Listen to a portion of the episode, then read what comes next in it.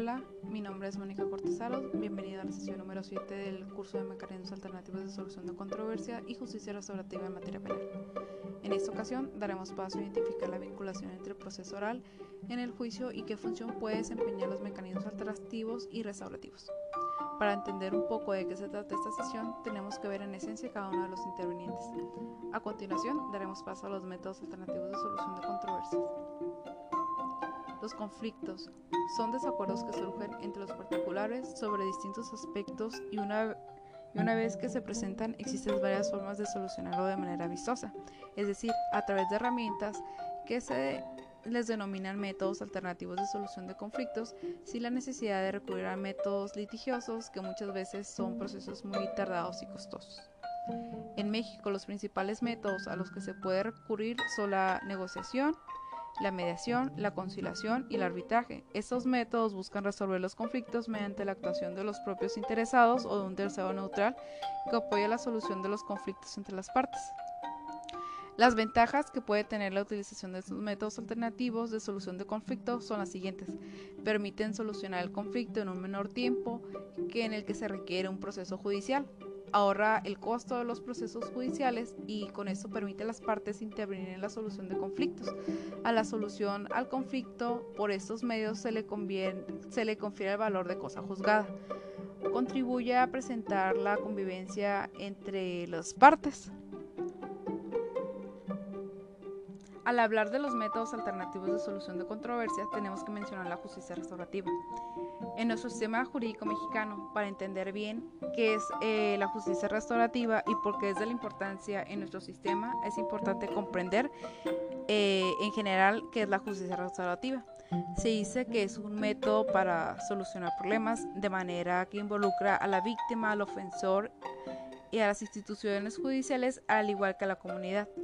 Los programas de justicia restaurativa se apoyan en el principio fundamental que es el comportamiento delictivo no solo que el que viola la ley, sino también el que daña a las víctimas y a la comunidad. Cualquier dificultad para solucionar las consecuencias del comportamiento delictivo deberán de envolver tanto al ofensor como a las partes ofendidas y proporcionar la ayuda y el apoyo de las víctimas al delincuente si éste pudiera llegar a necesitarlo. Este proceso para resolver el problema eh, de algún delito debe enfocarse en la compensación del daño a las víctimas, haciendo a los delincuentes responsables de sus acciones.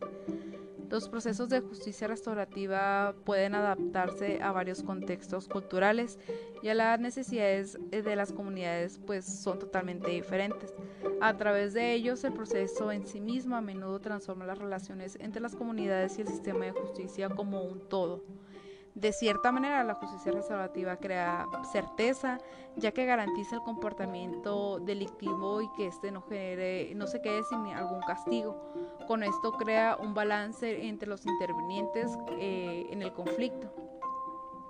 El proceso busca que se lleve a cabo con total armonía. Eso quiere decir que los datos deberán ser con absoluto respeto de todas las partes que van a intervenir procura que las partes participen para que esto tenga una mayor consolidación eh, dentro de todas las partes que van a intervenir. Todo esto tiene un mayor desempeño si todo es claro y por ende se pudiera decir que los acuerdos resultan casi obvios, pero cada caso es totalmente diferente ya que todos son atraviesan por distintas situaciones en particular. Por ende, este tiende a ser un poco más flexible. Ciertamente los resultados tienden a ser este, más para las partes, eh, muy superiores a aquellos a los que son pues totalmente impuestos, ya que trata de generar un acuerdo legítimo entre las partes eh, para que estos cumplan los acuerdos eh, estipulados entre ellas, por lo que estas partes llegaron a cierto acuerdo, ellos se encargarán de cumplirlo.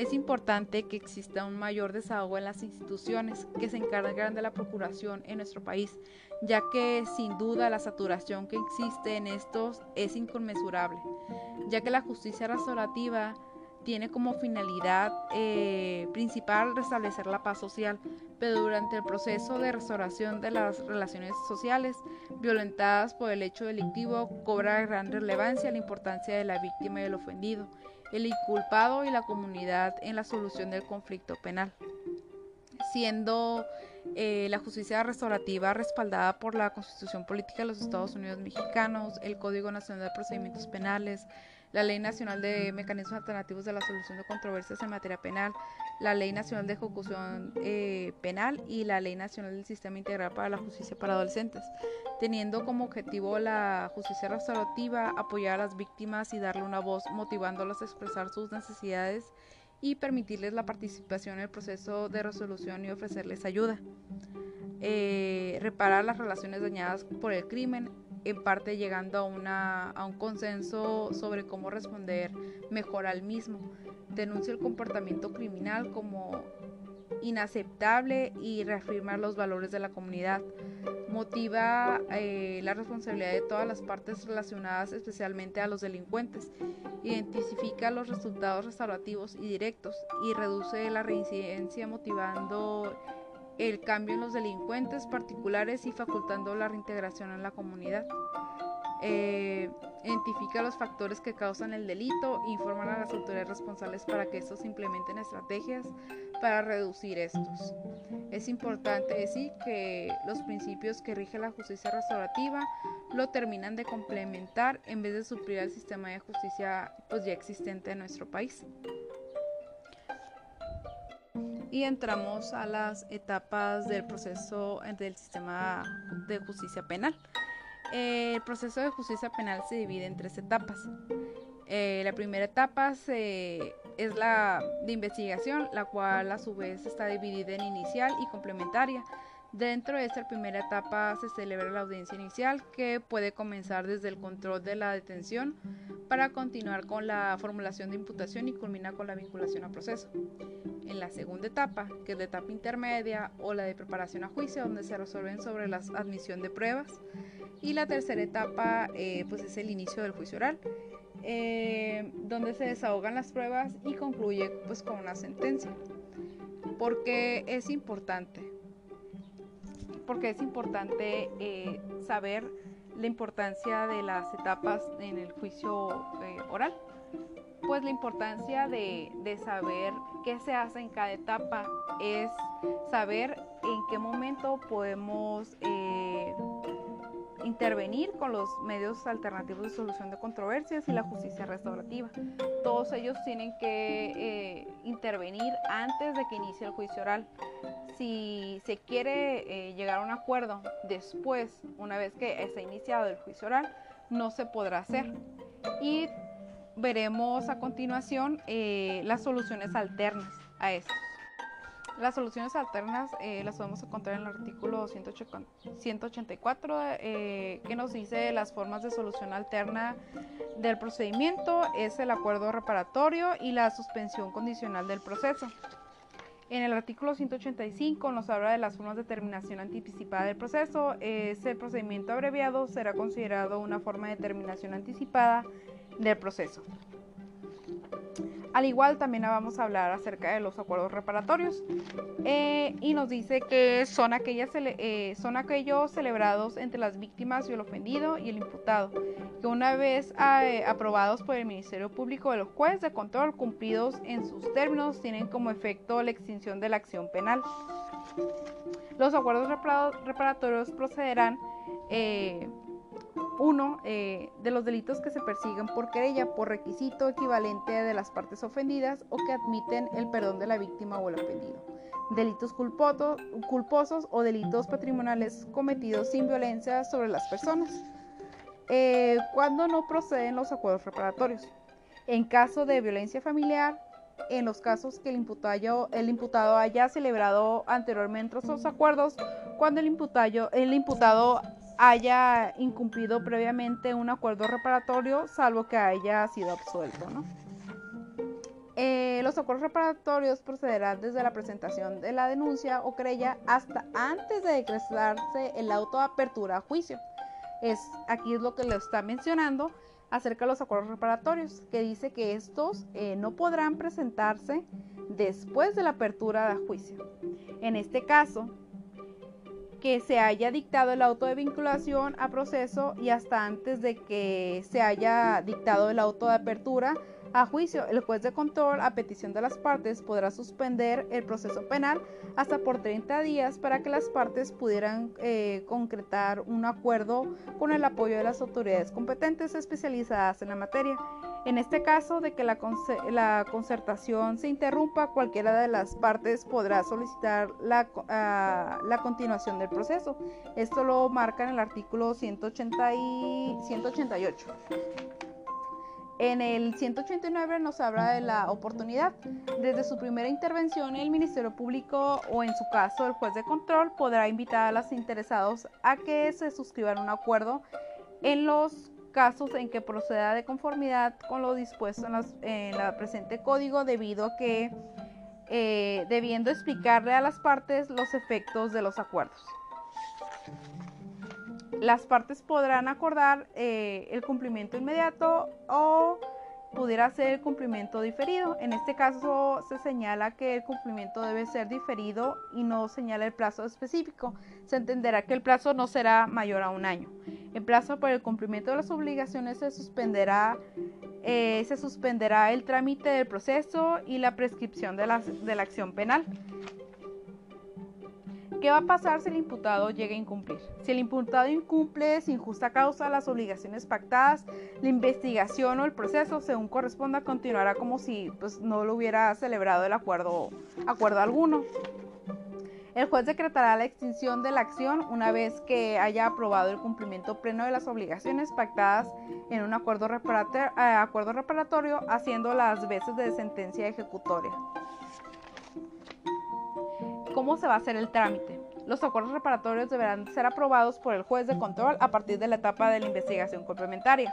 El Ministerio Público en la etapa de investigación inicial es el único eh, es, es, el último supuesto por las partes tendrán el derecho a acudir ante el juez de control dentro de los cinco días siguientes a que haya aprobado el acuerdo reparatorio, cuando estimen que el mecanismo alternativo de solución de controversias no se desarrolla conforme a las disposiciones previstas en las leyes de la materia. Si el juez de control determina como válidas las pretensiones de las partes, podrán declarar como si pues, no se hubiera celebrado el acuerdo reparatorio y en su caso aprobar la modificación acordada pues entre las partes. Esto lo marca en el artículo 190 del Código Nacional de Procedimientos Penales. Todo eso se está hablando del Código Nacional de Procedimientos Penales.